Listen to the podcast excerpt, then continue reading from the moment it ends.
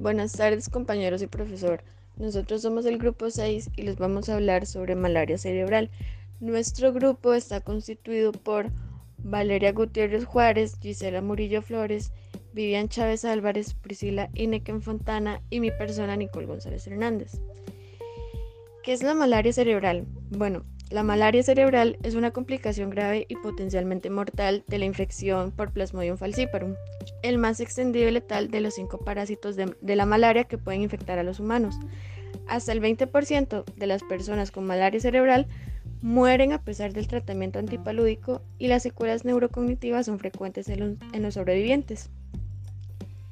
La malaria es causada por parásitos del género Plasmodium que se transmiten al ser humano por una picadura de mosquitos hembra infectados del género Anopheles. En la malaria cerebral, las células sanguíneas infectadas de parásitos obstruyen los pequeños vasos sanguíneos del cerebro, lo que puede ocurrir una inflamación del cerebro o un daño cerebral.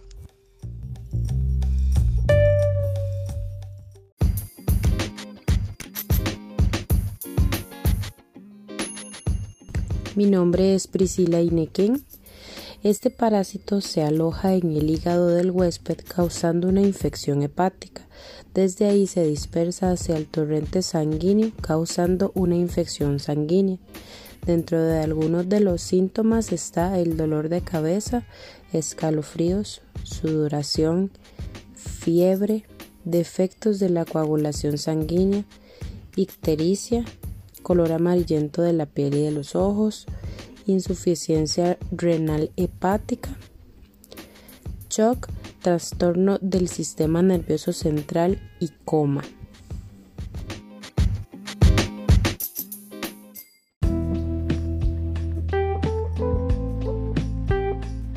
Mi nombre es Valeria Gutiérrez y les traigo un caso clínico de una paciente femenina 31 años sin antecedentes personales patológicos conocidos, con historia de viaje reciente a Ghana, África, primigesta cursando un embarazo de 11 semanas cuyo diagnóstico se desconocía al momento del viaje y el inicio del cuadro clínico.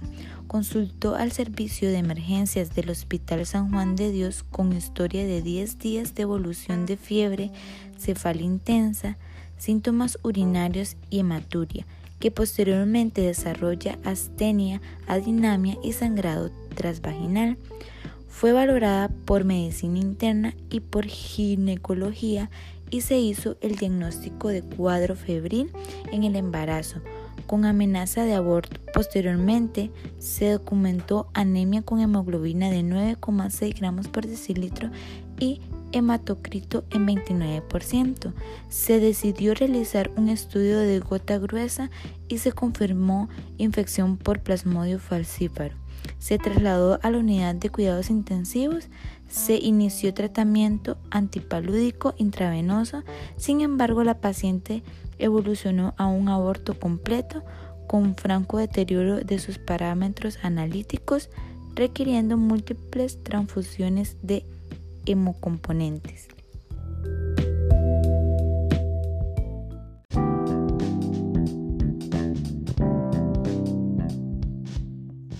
Mi nombre es Vivian Chávez y en este momento les vengo a hablar sobre la técnica de gota gruesa. Antes de iniciar con el procedimiento es importante mencionar que se necesitan dos tubos, uno que se envía a inciensa y otro que es con el que vamos a trabajar en el laboratorio. Para hacer la gota gruesa es necesario hacer un círculo de un centímetro de diámetro aproximadamente y se hace de adentro hacia afuera y de afuera hacia adentro. Para el extendido se necesita aproximadamente 5 mililitros de dicha muestra. Pasado este procedimiento la dejamos secar a temperatura ambiente. Luego la fijamos con metanol por espacio de 5 minutos. Después colocamos en un frasco copling la lámina de manera que cura con metanol únicamente el extendido. Luego de esto se saca y se mete en otro frasco copling que se llena con gimsa y se va a dejar por un espacio de 30 minutos. Lo único es que aquí sí vamos a necesitar que cubra tanto la gota gruesa como el extendido.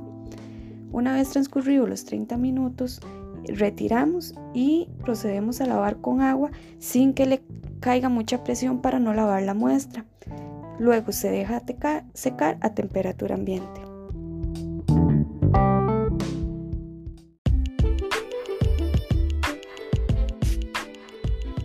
Mi nombre es Gisela Murillo.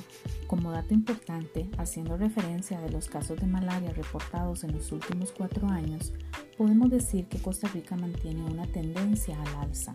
De acuerdo con datos suministrados por el Ministerio de Salud, desde el 2017 al 2020 el país suma 423 casos de personas afectadas por la picadura del mosquito Anopheles. El Ministerio de Salud confirmó cuatro casos de malaria por Plasmodium falciparum en la provincia de Limón, específicamente en las comunidades de Pacuare y Villa del Mar.